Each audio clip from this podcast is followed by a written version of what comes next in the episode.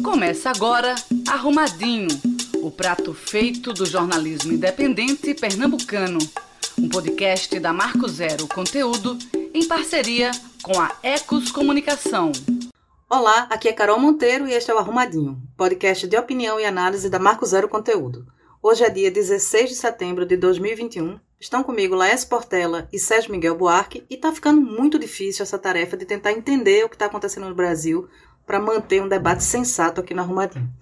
Essa semana, por exemplo, a gente vai falar sobre as ciladas e as armadilhas que estão sendo montadas né, no Brasil na tentativa de cumprir aquela velha máxima da política. Para que as coisas permaneçam iguais, é preciso que tudo mude. A gente vai tentar explicar um pouquinho melhor essa ideia ao longo do programa, não é isso, meninos? Sérgio, Lécio, bem-vindos ao Arrumadinho. Olá, Carol, Sérgio, nossos ouvintes. É isso aí, vamos tentar explicar, né? Esse desafio aí. Carol, Lécio, ouvintes, é um prazer estar aqui de novo. Já é minha segunda vez seguida, estou me acostumando já. Pois é, tá virando staff aqui do Arrumadinho.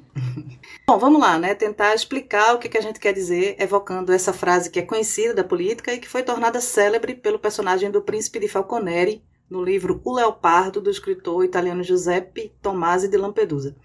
Ele dizia que tudo deve mudar para que tudo fique como está. Ou seja, para que o poder e os privilégios sejam mantidos pela mesma classe dominante, é preciso que tudo mude. E aí tem um aparente paradoxo nessa frase, mas ela resume muito bem o que os representantes da extrema-direita no Brasil tentaram fazer desde o fracasso dos protestos de 7 de setembro.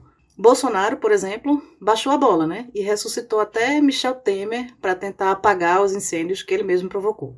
E aí, pedindo desculpa pelos arrobos antidemocráticos, ele espera seguir livre da abertura de um entre as centenas de pedidos de impeachment disponíveis hoje no Congresso, ou ainda escapar de medidas mais severas por parte do STF em vários inquéritos que envolvem a ele diretamente ou a alguns de seus filhos. E aí eu queria saber se essa estratégia de Bolsonaro, paz e amor, para se manter vivo, funcionou. O que, é que você acha, Sérgio? É, eu, eu vou tentar relativizar assim, isso com um sim e um não, que isso é péssimo acho, em análise política, mas assim, é porque não é fácil é, analisar essas coisas do bolsonarismo. Eu diria que sim, se a gente pensar como redução de dano. Com, é, a partir da crise que, que ele estava mergulhado no, na, nos últimos, nas últimas semanas ali, no dia do 7 de setembro, nas, nas bravatas que ele disse. É, no, ele foi obrigado a recuar e ele fez ali uma, uma política de redução de danos e me parece que funcionou. Porque a partir do momento de que não aconteceu nada, pelo menos até agora, não aconteceu nada, depois de tudo que ele fez, isso funcionou então para ele. Porque as consequências é, teriam que ser muito mais severas, tem que ser muito mais Assim, ele teria que, que sofrer muito mais consequências disso. E parece que desse ponto funcionou. Mas quando você pensa na política, no jogo, no jogar a política, no jogo político, e você pensa em horizontes um pouco maior, é muito ruim na política quando você passa para a defensiva. Quando você tem que dar explicações. E Bolsonaro, a partir de agora, e já vem, isso vem acontecendo e se acentuou muito a partir da semana, dos dias posterior ao, ao 7 de setembro, Bolsonaro passou a ter que explicar. Ele, ele tem que explicar não só a sociedade, mas ele tem que explicar dentro da bolha dele, dentro dos seguidores dele. E isso é muito ruim na política. Porque você. E principalmente para uma figura como Bolsonaro, ou a figu, como o bolsonarismo atua, que é no ataque. Ele é aquele time que só sabe jogar no ataque. Aí passou a ter que explicar, é ruim. Então, analisando pela ótica da política mais ampla, não tem funcionado muito, porque ele passou para a defensiva. E eu falei aqui, eu quero até me corrigir no ar. Eu falei que ele ressuscitou até Michel Temer, mas na verdade tem aquela hipótese, né, de que Michel Temer não morreu, ele é um vampiro imortal. E aí eu queria falar disso com o Laércio. Laércio é aquele jantar em que Temer aparece, né, sorridente ali ao lado de homens brancos, héteros e e ricos, né? O que que, como é que Temer apareceu na história e que ajuste foi esse aí feito no discurso de Bolsonaro? Pois é, Carol, eu acho que o, o advento do ressurgimento, do reaparecimento da figura de Michel Temer é, na política nacional é o grande fato dos últimos dias no Brasil, né, na política brasileira. É, ele surge com ele surge a velha política, né? a velha oligarquia política e empresarial paulista, né? centenária.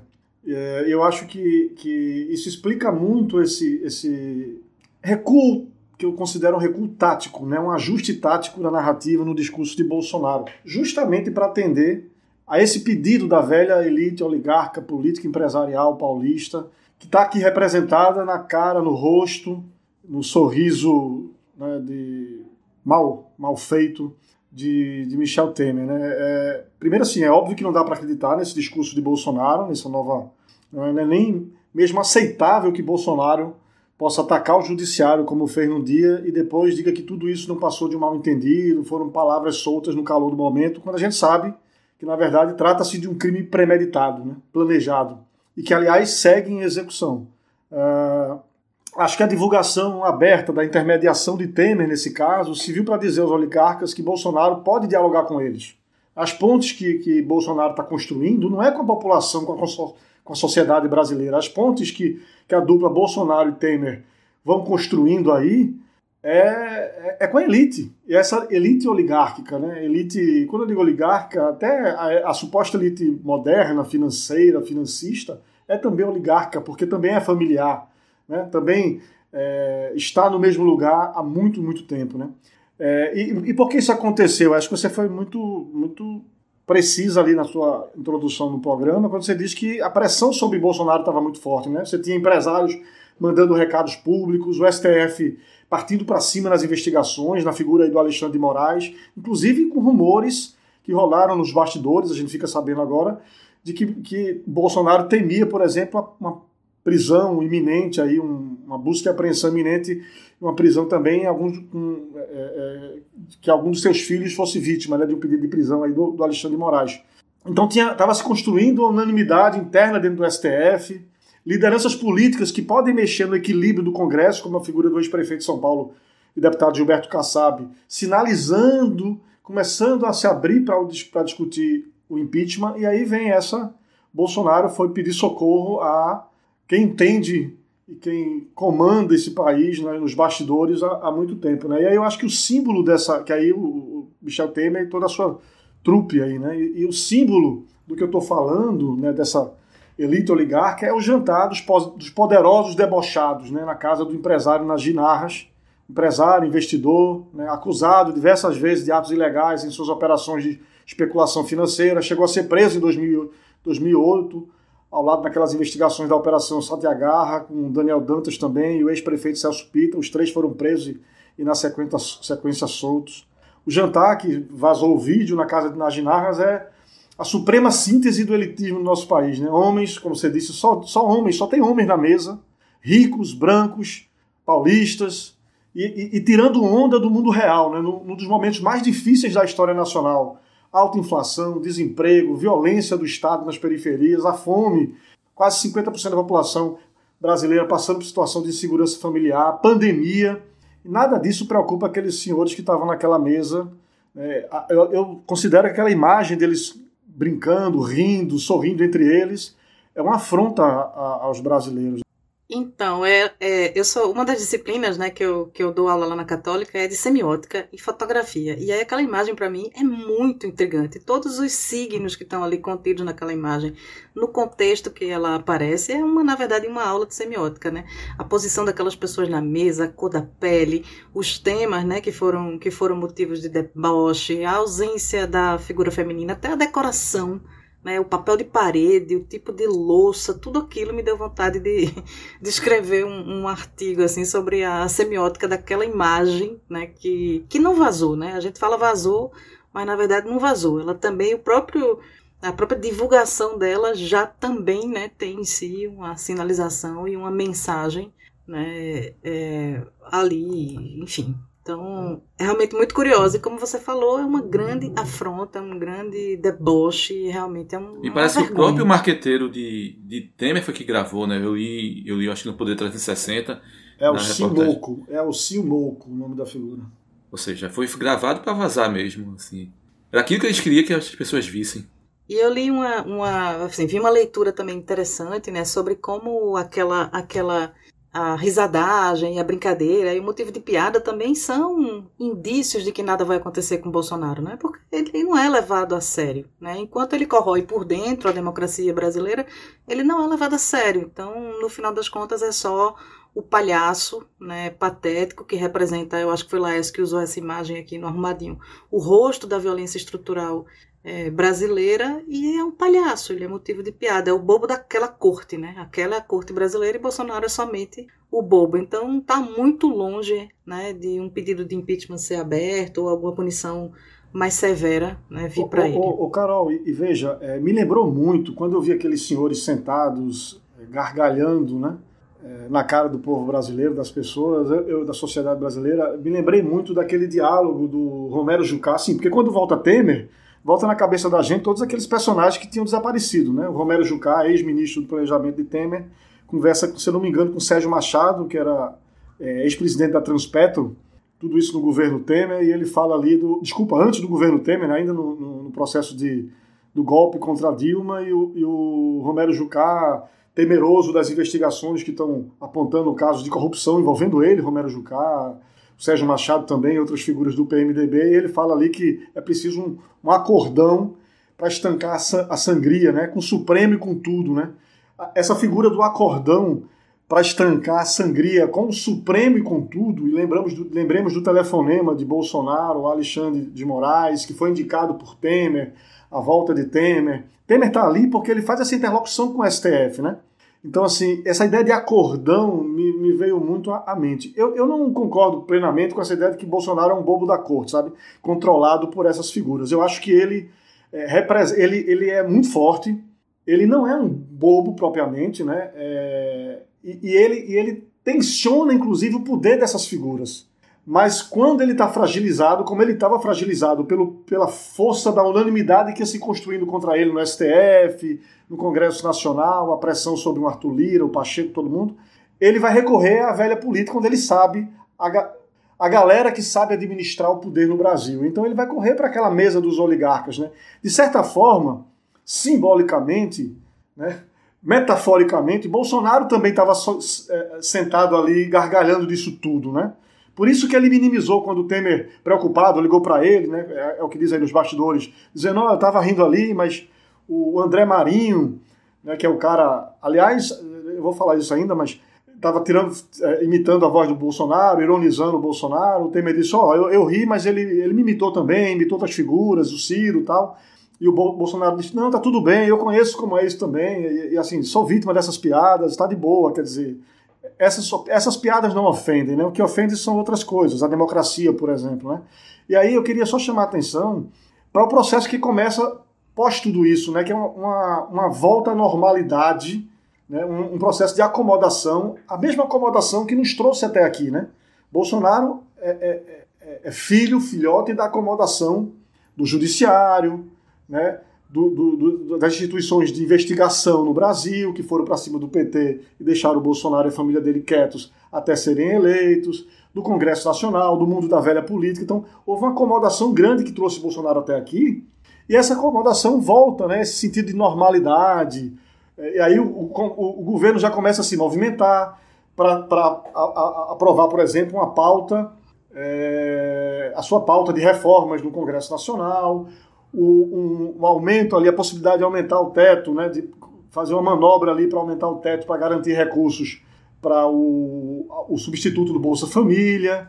Eu vi agora é, que, que o Paulo Guedes está na interlocução aí com o Fux, pedindo ao, ao Supremo para analisar a, a, a questão da prorrogação dos precatórios, para abrir uma margem para o auxílio, o auxílio Brasil, que ele chama, né, que é o substituto do Bolsa Família, que é a, a, uma chave eleitoral, aí, um projeto eleitoral para você beneficiar as populações mais pobres no ano que vem e isso melhorar a imagem de, de Bolsonaro. Então volta-se uma certa normalidade que, na verdade, é, é, um absurdo que a gente, o Sérgio falou isso, que a gente volta a um processo de normalidade depois do discurso é, que Bolsonaro é, é fez. Aí você vê, logo depois da nota, isso estava tudo combinado. Eu imagino os telefonemas que foram trocados, o Arthur Lira, é, bolsonarista, né, presidente do, da Câmara, apoiador do Centrão, líder do Centrão, apoiador de Bolsonaro, o Rodrigo Pacheco, que também chegou ali no, na presidência do Senado com apoio do Bolsonaro, e o Gilmar Mendes, figura do STF, veja aí os ministros do STF,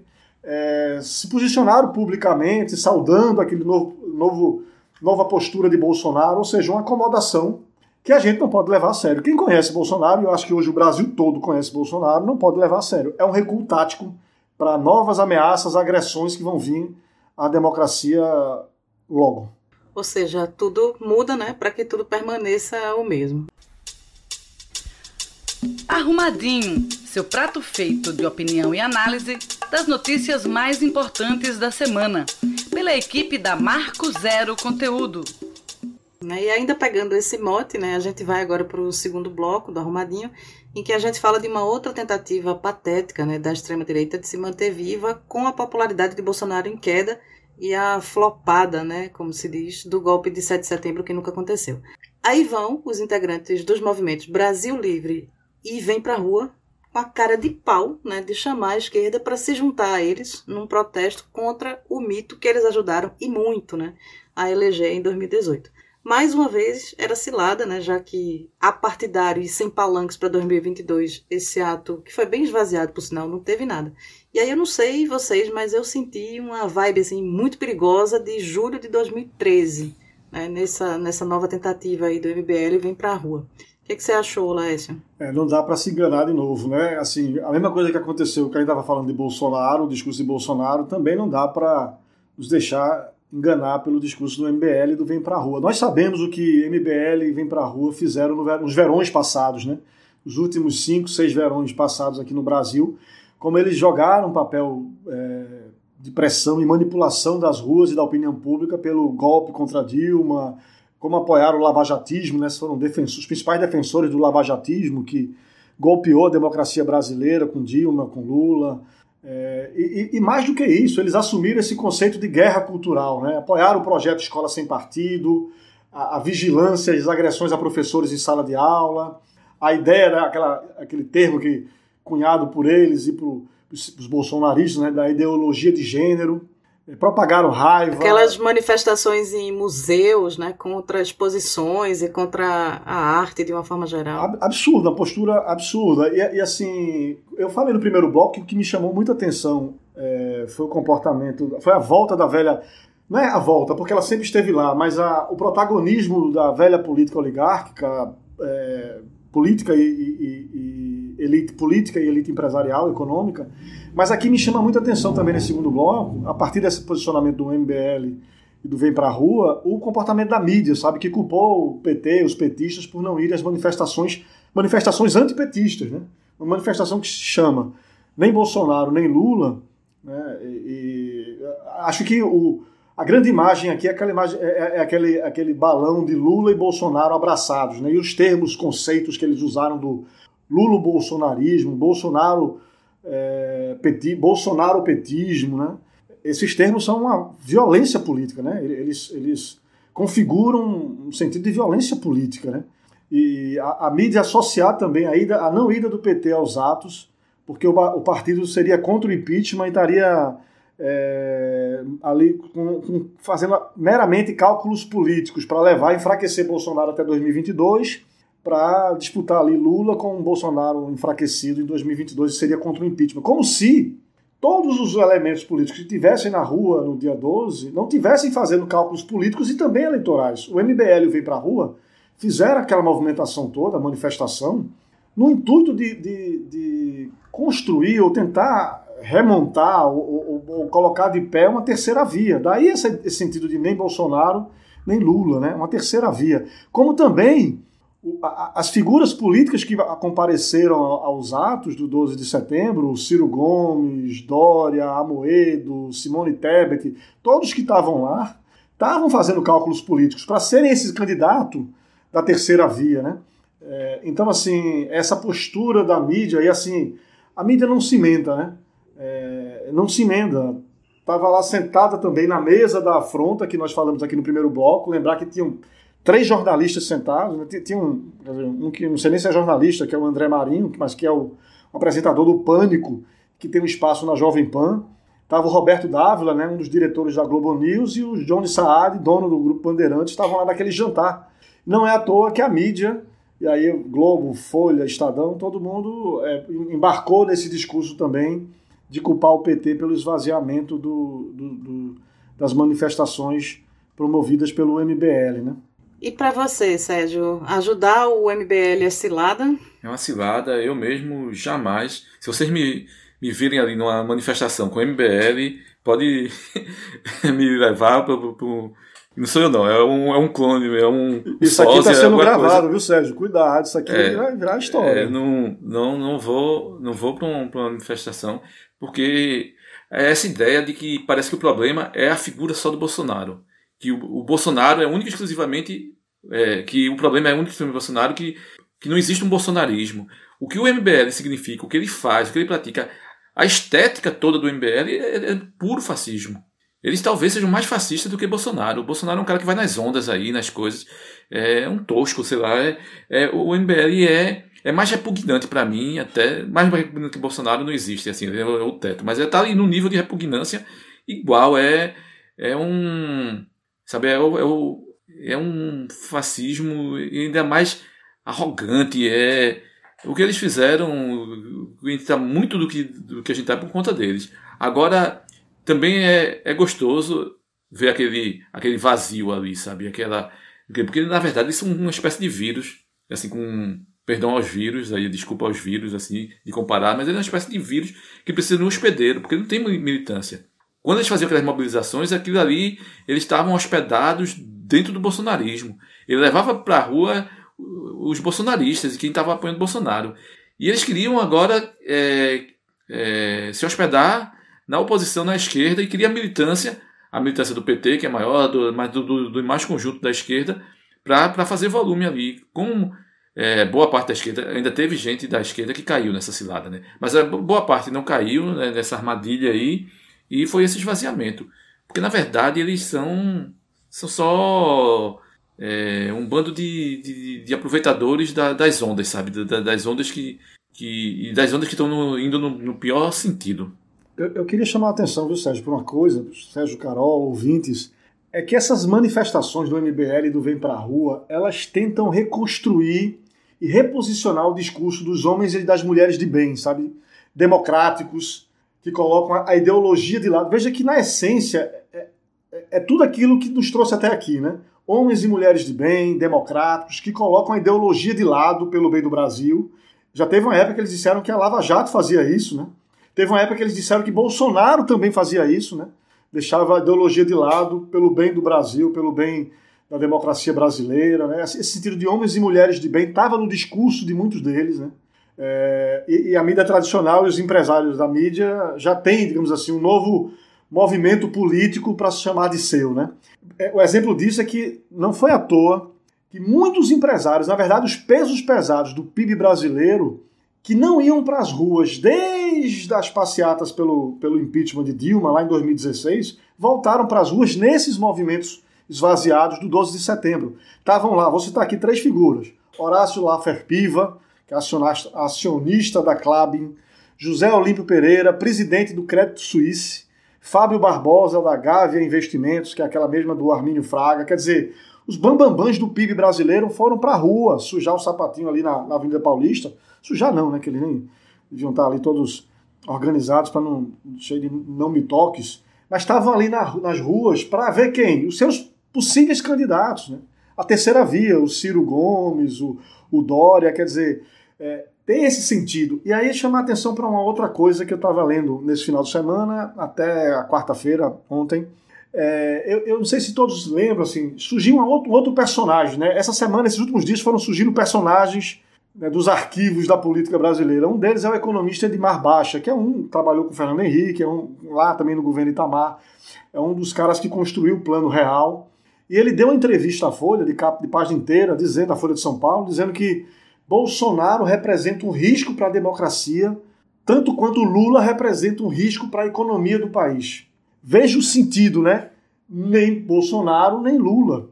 E vindo do Tucano, economista, né? Um, um cara, de, digamos assim, um homem de bem, né? Um economista de bem, que, que, que vai deixar a ideologia de lado pelo bem do Brasil. E aí, me chamou a atenção que ontem, na quarta-feira, sai um editorial da Folha de São Paulo remetendo a esse pensamento de, de, do Edmar Baixa, dizendo que ele tocou no ponto sensível do PT, que, que, que é, enaltecendo ali quando, quando o PT abraçou a racionalidade econômica com a Carta dos Brasileiros, aos brasileiros, de 2002, mas lembrando, dizendo, né, na verdade, lembrando não, dizendo, né, no editorial, que o governo Lula e o governo Dilma, aliás, que Lula começou alguns erros na condução da economia que foram agravados na gestão de, de Dilma, e chega inclusive a dizer que, que, que a situação orçamentária hoje é uma das piores nas duas últimas décadas, muito por causa da Dilma. Quer dizer, tudo que está acontecendo agora ainda é culpa da Dilma lá atrás. E aí começa a falar de uma, de uma certa precariedade é, do discurso é, do PT e, e, e, e, se pergunta assim, como bem sabe o presidente, termina assim um artigo, veja, como bem sabe o presidenciável petista, em economia as consequências não esperam os fatos, bastam as expectativas. As consequências não esperam os fatos, bastam as expectativas. Falando aqui que sim, é, há uma dúvida muito grande de qual é a pauta que Lula vai entregar se for eleito presidente. Está dizendo que ele acena com moderação e pragmatismo a setores políticos e empresariais, enquanto mantém velhas promessas, bases ideológicas e corporativistas. E que o PT faz um equilíbrio difícil. Olha, se as, as, as expectativas atenda as nossas. O, o recado que está sendo dado no editorial é assim: atenda as nossas expectativas ou sofrerá as consequências. Os fatos não importam. Esse é o recado da mídia, dos financistas, daqueles oligarcas que estavam na mesa, né? Já começou, inclusive, o processo de enquadrar Lula. Ou seja, em resumo, eu queria dizer o seguinte: esse movimento do Vem Pra Rua e do MBL é um movimento que tem mídia, está respaldado pela mídia tradicional, que está mexendo as velhas oligarquias, os empresários, os bambambãs, os pesos pesados do PIB, tudo para a construção de uma terceira via, deixando ainda uma margem, e aí vem os, os velhos oligarcas, aquela mesa ali na casa de Narras, para, numa situação de emergência, ainda construir uma ponte em que Bolsonaro possa transitar. E finalizando tudo aqui, eu, eu lembrar que na quarta noite, no final da, no começo da noite, é, nove partidos do campo da esquerda que fazem oposição, esquerda assim ampliada, né? esquerda, centro-esquerda, que fazem oposição ao Congresso, a, a Bolsonaro no Congresso, PT, PSOL, PCdoB, PSB, PDT, Rede, PV, Cidadania e Solidariedade, fecharam acordo para dois grandes eventos de rua, um no 2 de outubro e um no 15 de novembro. Eventos que já estavam na agenda daquele fora Bolsonaro, né, da, da, frente fora Bolsonaro do campo da esquerda. Essa é uma maneira que eu, eu vi que esses, esses partidos se mexeram rápido e eles estão sinalizando que vão aceitar outros grupos, inclusive do campo da direita, que queiram é, marchar e defender o fora Bolsonaro. Mas veja como aqui tem um movimento importante de tudo isso que a gente estava discutindo nesse programa, que é trazer para. Tra, vamos assim, a gente quer discutir essa pauta do Fora Bolsonaro, mas dentro do nosso campo, né? com protagonismo do campo da esquerda, ou no máximo da centro-esquerda. Então, assim, eu estava lendo rapidamente alguns textos nessa quarta-feira e ali diz que tem nos bastidores estão sinalizando para o MBL, para partidos de direita, até porque é preciso mobilizar. Se você quer o um impeachment, quer fragilizar realmente e garantir o um impeachment no Congresso Nacional contra Bolsonaro, é preciso mobilizar bancadas do PSDB, do DEM, do MDB e do PSD, que estão ali numa oposição leve, né? É, falando inclusive em mais independência do que oposição realmente a Bolsonaro. Enquanto esses grandes partidos da centro-direita não vierem para esse, esse palanque, é, o, o impeachment a Bolsonaro não vai acontecer. Então, assim, de vez da mídia estar tá pressionando o PT para ir numa, numa manifestação antipetista, vamos ver se agora a mídia pressiona a centro-direita a ir numa manifestação da esquerda, que a gente sabe, e as ruas têm mostrado isso, tem muito mais capacidade de mobilização do que o Vem Pra Rua e, e, o, e o MBL. Ouça agora o cardápio da semana. Bom, vamos lá. Vamos seguir agora para o cardápio da semana, né? Que é aquele quadro do Arrumadinho em que a gente escolhe uma notícia boa e uma notícia ruim. E aí, essa semana, quem montou o cardápio foi Laércio Portela. Diz aí, Laércio, o que, é que você preparou? Os ouvintes não vão aguentar me ouvindo tanto, viu, Carol? Vou tentar ser breve aqui, porque é, vai lá, essa, vai lá, essa, vamos lá. Eu já estou acostumado. É, pois é, então, pior que estão mesmo, viu? É, eu tenho que passar um tempinho mais, mais, mais longe aqui do, do para desacostumarem de mim. Não, mas assim, falando sério, o Décio fala muito, mas assim, são muito embasadas as, as falas dele, assim. De ficar olhando aqui, assim, e realmente ele, ele vai juntando um ponto aqui, junto um ponto ali e tem um, um panorama completo ali do, do que está acontecendo. E aquela estratégia dele de dizer assim, para finalizar, É. não sei o que, não sei o que lá. Agora, realmente finalizando, mais uma vez, para encerrar, Isso me faz lembrar Marco Maciel, quando eu comecei ali na cobertura política, ainda nos anos 90, e você fazia uma pergunta a ele, ele dava um arrodeio danado, enorme, para fugir do, fugindo do tema até chegar lá. É, tem que ter paciência. Eu espero que não. Não, mas a sua, sua estratégia todos os ouvintes já sacaram. Você anuncia que vai finalizar umas cinco vezes, mas é massa, porque sempre vem uma outra coisa que realmente era importante para complementar a ideia. Mas diga aí, uma notícia ruim e uma notícia boa. Vamos lá, notícia ruim. A notícia ruim é que, com 20 assassinatos de ativistas ao longo de 2020, o Brasil ficou em quarto lugar no ranking dos países que mais matam defensores do meio ambiente e do direito à terra no mundo. Mais de 70% dos casos no Brasil aconteceu na Amazônia e metade deles teve como alvo povos tradicionais, indígenas e ribeirinhos. No mundo, um terço dos 227 ataques foi contra indígenas. Um terço enquanto os indígenas representam apenas 5% da população eh, global. No topo desse ranking está, que é um ranking preparado pela ONG Global Witness, está a Colômbia, depois vem México, Filipinas e em quarto lugar o Brasil. Eh, e o- esse relatório ele tem dados né, de 2020 que apontam que o setor madeireiro é o mais ligado ao- aos assassinatos. 23 casos em países como Brasil, Nicarágua, Peru e Filipinas. No México, nove dos 30 ataques estão ligados à extração da madeira. E aí isso nos remonta aqui, nos traz né, a nossa realidade aqui, o que a gente sabe que está acontecendo, os desma- desmatamentos, a omissão do governo Bolsonaro, aumentando aí a, a fronteira agrícola para o agronegócio, a- pelo crime né, do desmatamento e da violência contra a população indígena e, e ribeirinhos também aqui no, no Brasil. É, essa é a notícia ruim, né? A notícia boa é que o STF, o Supremo Tribunal Federal, quer dizer, é uma notícia boa que parte de um, de um quadro ruim, negativo, de uma notícia ruim.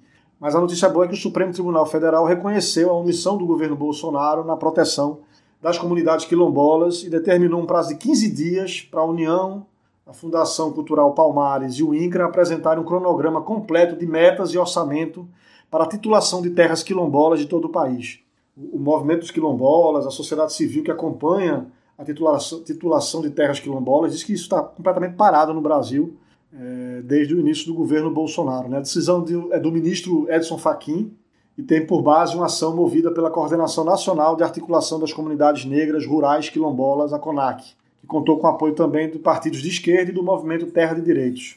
Fachin também, na decisão dele, também intimou a União a apresentar um método de acompanhamento das denúncias apresentadas pelas comunidades no, cona- no canal online do INCRA e da Fundação Palmares. Porque é o seguinte, o INCRA e a Fundação Palmares abriram um canal online para você encaminhar denúncias, né? Relação à titularidade e tal. E você manda um e-mail e nunca tem resposta. Então os movimentos quilombolas estão reclamando que não conseguem acompanhar os processos é, de- não quer que deram aquelas denúncias que fizeram ao INCRA e à Fundação Palmares. E aí o, o Fachin determinou que esse acompanhamento passe a constar do- do- da plataforma online da Fundação Palmares e do INCRA. né? Aqui alguns dados que, que a CONAC é, divulgou é que apenas 162 das 3.477 comunidades quilombolas já reconhecidas pela Fundação Palmares detêm a titular- a titularidade total ou parcial das terras. 162 de 3.477 comunidades. O equivalente a apenas 5%. E atualmente há cerca de 1.800 processos tramitando no INCRA para titularidade de terras. Pois é. É uma notícia boa ou ruim, né?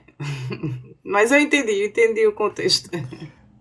O, o- o bom, não, veja, a, a notícia original é ruim, mas o bom é que a gente discute tanto aí o STF atuando nas investigações contra fake news, contra os atos antidemocráticos, mas é importante a gente também noticiar que está atuando, está tá de olho também nesses processos que, que, que atingem especialmente as populações mais vulneráveis, como os indígenas, como as populações quilombolas. Né? Tem alguém ali olhando e, e- defendendo a, a inconstitucionalidade das medidas e das ações do governo Bolsonaro no que diz respeito a esses grupos mais vulneráveis. Muito bem. E assim a gente chega ao final desse arrumadinho. A gente quer convidar os ouvintes a visitarem a página da Marco Zero Conteúdo, www.marcozero.org. Acessar também as nossas redes sociais, todas são arroba Marco Zero Conteúdo. E aí entra lá, comenta o episódio de hoje e, se puder, assina Marco Zero, né, que é uma forma de apoiar esse jornalismo independente, de qualidade e de interesse público que a gente faz por aqui. Sérgio Laécio, obrigada e até a semana que vem. Valeu, Carol. Bem-vindo de novo, Sérgio. Espero lhe ouvir mais por aqui. Vamos embora. É, estou aqui no banco de reserva. Quando o titular se machuca, eu estou pronto para jogar. Atenção, amigos de Inácio França, ele não está machucado, não. Ele só está com sem energia em casa na hora que a gente está gravando. tchau, tchau, gente. Até semana que vem. Até a próxima. Você ouviu Arrumadinho, podcast da Marco Zero Conteúdo em parceria com a Ecos Comunicação. Toda quinta-feira, duas da tarde.